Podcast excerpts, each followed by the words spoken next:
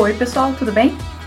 É, sejam muito bem-vindos ao nosso episódio piloto do Modcast. Eu sou a Luísa Barvinski e eu vou acompanhar vocês aqui ao longo dessas loucuras que a gente vai comentar aqui sobre marketing digital, uh, empreendedorismo, hacks e gambiarras nessa área de marketing digital também, como que a gente pode usar diferentes ferramentas para extrair informações, fazer conexões meio loucas usando, uh, sei lá, WordPress, plugins e todas essas coisas que eu sei que quem trabalha com digital adora. Então, minha gente, a ideia aqui é que vocês contribuam bastante. Esse é um espaço que eu costumo chamar de laboratório. Então, a gente vai estar sempre experimentando formatos diferentes, temas diferentes, para ver uh, como a gente pode extrair o melhor resultado em cima disso tudo, beleza?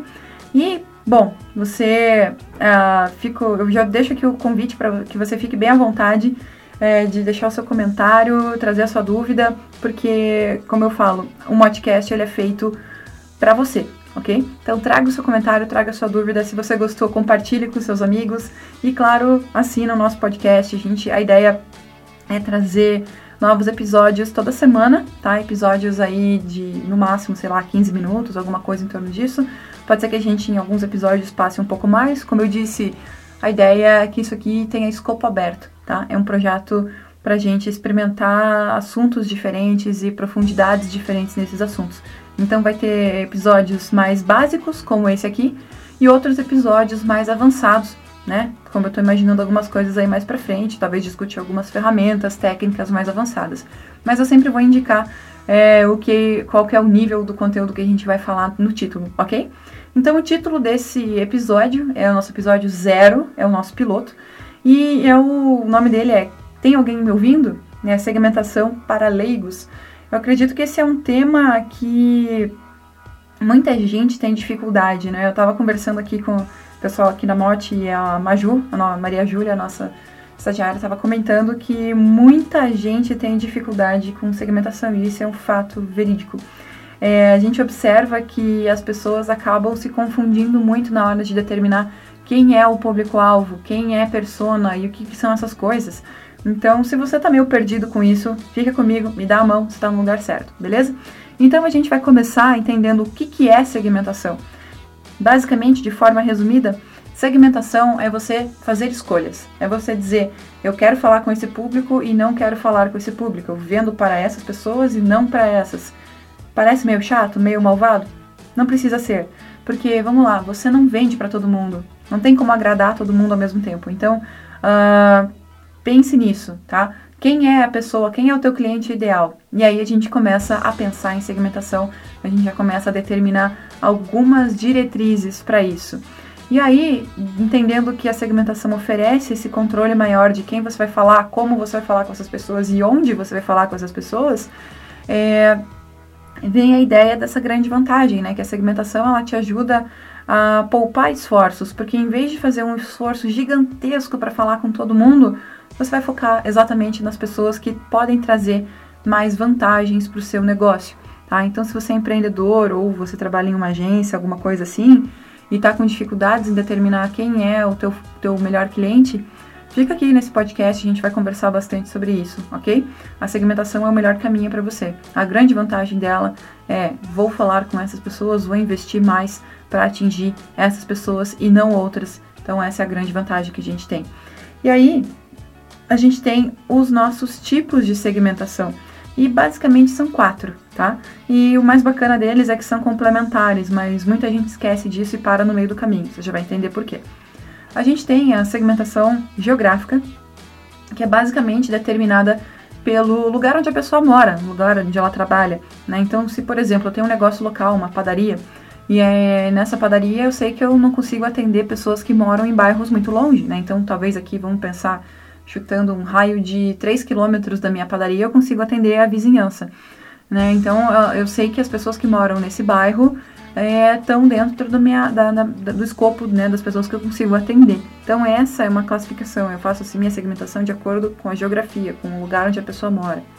Além disso, eu tenho uma segmentação demográfica, que aí a gente vai levar em consideração algumas informações do tipo gênero, é, vai levar faixa etária em consideração, Uh, também a gente pode levar aqui é, o quanto a pessoa, a renda, né, o quanto essa pessoa ganha, a classe social a que ela pertence e uma série de outras informações que até então a gente considerava essas duas coisas, né, a, a segmentação geográfica e a demográfica, como o que resumiria segmentação. Mas a gente sabe que não é bem assim, e eu vou te dar um exemplo. É, se eu tenho, vamos lá, fazer um recorte aqui. Uh, tenho lá mulheres de 25 a 35 anos que moram em Curitiba e são de classe AB, né? Então elas têm uma renda boa, moram em Curitiba, 25 a 35 anos. Ok, eu consegui recortar, eu já tenho, já não estou mais falando com todo mundo, beleza. Só que ainda dentro desse público, dentro dessa segmentação, eu tenho pessoas que são completamente diferentes e, eu não posso falar com elas da mesma forma, certo? E como é que eu faço essa diferenciação? Né? E é aí que muita gente acaba se batendo, porque a gente tem dois componentes aí que vão afetar essa situação, que é, são as características psicográficas desse público e as características comportamentais. E aí a gente já entra em mais detalhe nisso. Então a gente começa pela psicográfica. O que, que são as, essas, o que, que é a segmentação psicográfica? É basicamente você entender qual é a personalidade, o estilo de vida, quais são os valores dessa pessoa, desse público, tá? Como que essa pessoa age, o que, que ela valoriza, é, é, que tipo de vida ela leva, se ela tem filhos ou não, se ela gosta de viajar para praia ou para montanha, isso tudo faz diferença né? Dependendo do. Claro que você não vai para uma padaria, você não precisa saber se a pessoa gosta de ir para praia ou para montanha. A não ser que você vá abrir uma padaria nesses lugares. Mas a questão é você precisa entender uh, quais são os hábitos que essa pessoa tem para que você possa atender de uma forma melhor. E isso, quando a gente fala em hábitos, acaba batendo também na segmentação comportamental. Porque quando a gente fala em segmentação comportamental, eu estou levando em consideração se essa pessoa é, já é meu cliente ou não, se ela é um ex-cliente, e se for um ex-cliente, por que, que ele saiu? Né? A gente tem isso também para levar em consideração. Outro fator que é importante, a gente não pode esquecer, é que existem situações de uso também de produtos e serviços. Então, por exemplo, é, situações de uso e também coisas sazonais, né? Então, eu costumo comprar café mais pela manhã e no final da tarde. Então, isso me mostra uh, situações, ocasiões de uso do produto. Né? E nesses horários eu sei que eu vou vender mais café, se eu sou uma padaria ou um café. Né? Ou, ou então, se, uh, alguns produtos a gente acaba consumindo mais no inverno, outros produtos a gente vai consumir uh, no Natal, né? Então a gente sabe que existe essa sazonalidade. Então não adianta você tentar vender tender no meio do ano, que vai vender muito para vender para muita pouca gente, tá? por mais que você tenha aí todo o teu, teu estudo. Então, uh, essas variáveis comportamentais acabam levando em consideração esse tipo de coisa, tá? Claro que tem muito mais, mas aqui só para citar alguns exemplos para você conseguir aplicar rapidamente. Porque uma das ideias desse podcast é fazer com que você pegue essas ideias que eu estou falando e possa aplicar imediatamente aí na tua empresa, no teu negócio, na sua agência, no seu departamento de marketing, tá? Então, gente, esses quatro fatores de segmentação, esses quatro tipos, vão levar a gente a conseguir diferenciar muito bem o que, que era aquele público-alvo tradicional, que a gente vinha falando aí há milênios né, no estudo de marketing, e as personas. Né? Por que, que a gente está diferenciando persona de público-alvo? Porque ficou muito condicionado na cabeça das pessoas que público-alvo é só aquele recorte que eu falei. Então, mulheres de 25 a 35 que moram em Curitiba e são da classe AB. Isso as pessoas entendiam como público-alvo. Elas esqueciam que existia mais dois, dois critérios, né, psicográficos e comportamentais, para entender esse público. Então, as pessoas acabam ah, englobando mais coisas, porque a gente vai levar em consideração o estilo de vida e vários outros fatores. E isso me faz lembrar de dois, na verdade, três pontos que são essenciais para um estudo de persona. Mas antes de chegar neles, eu queria comentar com você exatamente o que, que é uma persona. A persona ela é um personagem que vai representar o teu público-alvo ideal. Uh, só contando aqui um, um dando um, uma dica né, de livro, e esse não tem nada a ver com marketing, é literatura é, de não ficção. É a história de um jornalista chamado Michael Finkel. O nome do livro é A História Verdadeira, e inclusive ele virou filme né, recentemente. Se você quiser assistir o filme, acho que é uma ideia legal. E tanto o livro quanto o filme contam a história desse cara, o Michael Finkel, e ele vai ele, ele faz uma coisa muito legal que, enfim, ele é jornalista, né, como eu falei, e ele trabalha no New York Times, né, jornalzinho. E, e aí, ele um dia ele é mandado para África para né, fazer uma reportagem sobre as crianças que trabalham na extração ilegal de cacau.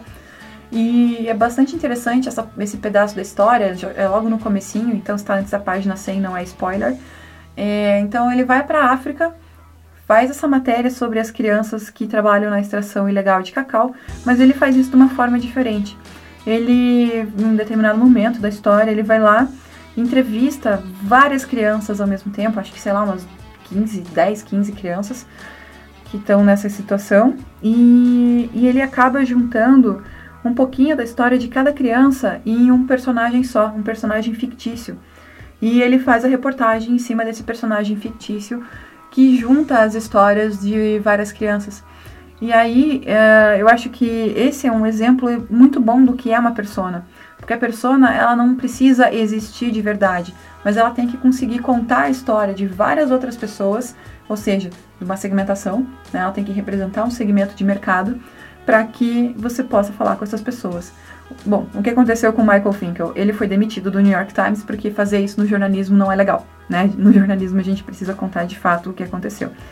E aí a história vai se desenvolvendo e tudo mais, então depois você pode assistir, mas o pedaço que interessa pra gente aqui no marketing é falar sobre o, como ele representa esse, esse personagem, né? Esse menino que ele conta a história, baseando nos fatos das entrevistas que ele faz com as outras crianças. Então, o que a gente vai fazer no nosso estudo de persona é justamente isso. A gente vai entrevistar várias pessoas que correspondem a essa segmentação, obedecendo esses quatro critérios que eu falei para você. E a gente tem três pontos principais, como eu estava falando. Eu, o que, que eu tenho que focar nessas entrevistas? Eu tenho que levantar pontos de dor, pontos de ganho e temas de interesse, tá? O que, que são essas três coisas? Vamos começar por dor. Dor é um todo o problema que essa persona vai ter. Então a dor ela vai, ela pode ser, por exemplo, um medo que essa pessoa tem. Ela pode ser uh, algum tipo de preocupação, um gargalo, né, que tenha na vida dessa pessoa. Por exemplo, ela tem que vender mais. Esse, esse pode ser um problema para ela, né, dependendo da posição. E o que é interessante é que se você vai observar, se você é uma empresa que vende serviços ou produtos B2B, você vai ter uma ótica sobre isso. Se você é um, você vai, se você vai vender para B2C, ou seja, para o consumidor final, a gente vai ter um, um ponto de vista diferente. Né? Então você pode estar falando da mesma pessoa, com o mesmo, mesmo CPF, mas se você está falando dele dentro da empresa é de um jeito, se você está falando dele fora da empresa é de outro jeito. Mesma coisa vale para os ganhos, tá? Os ganhos são as projeções, são os objetivos que essa persona tem, beleza? Então aqui, ah, um ponto importante, uh, uma dor não é o oposto de um ganho, tá? Uh, tem muita gente que quando vai fazer o estudo de persona fica muito preso nisso. Ah, não, então eu tenho essa dor aqui, mas eu tenho que ter um ganho para ela. Não, não é assim que funciona. Pode acontecer, isso pode acontecer, mas você não é, não é obrigatório, tá? Não é uma condição é, pré-existente para o estudo de persona. Então você pode ter dores e ganhos independentes entre, entre si, beleza? Uh, além disso, a gente vai levantar também os temas de interesse. E temas de interesse, imagine que você vai listar assuntos que você usaria para puxar conversa com esse teu personagem, caso você encontrasse ele num happy hour, né? Ah, evento de networking da firma, né? Então eu vou trocar ideia com esse cara. Qual, qual tipo de assunto eu posso conversar com ele? Por que, que a gente vai fazer esse tipo de estudo? E aí eu gosto muito de trazer outra referência legal, que é um livro chamado A Cauda Longa. Ele é, é o autor é o Chris Anderson, que trabalhou vários anos como editor-chefe da revista Wired, né, que fala sobre tecnologia, inovação, vários assuntos relacionados a isso. E nesse livro, A Cauda Longa, ele vai explicar por que, que a gente precisa entender com mais profundidade e tentar observar os nichos da, dos grandes assuntos que a gente vai tratar. Então aqui eu estou falando sobre marketing, marketing, né? Eu posso depois focar em marketing digital, posso falar sobre estratégias de segmentação para marketing digital. E isso é uma forma de cauda longa, né? Eu estou cada vez mais entrando em detalhe. Então, só para te dar um exemplo bem rapidinho do que seria cauda longa, é, eu focar talvez em tênis de corrida. E, ok, esse é o tema amplo. Mas se eu falar de tênis vermelho de corrida é, no mato, sei lá. né? Aí eu já tô falando de uma coisa mais específica, e aí sim eu entrei na cauda longa. Eu recomendo muito que você leia esse livro, fica aí de lição de casa, fica de referência para você. E porque vai te abrir muito a cabeça na hora de pensar em temas de interesse para o seu estudo de, de persona e na tua segmentação, ok? E para a gente ir encaminhando aqui para os finalmente do nosso episódio piloto, é, como é que eu uso, né? Quais são as aplicações e usos da segmentação? Eu já fui falando um pouquinho ao longo desse episódio, mas não custa a gente especificar, né? Então, basicamente, a segmentação ela vai servir primeiro para você conseguir posicionar a tua marca, e isso é vital. Se você não consegue definir para quem você vai vender, quem você é e quem com quem você vai se relacionar como empresa, desculpa, amigo, você está ferrado. Está ferrado mesmo.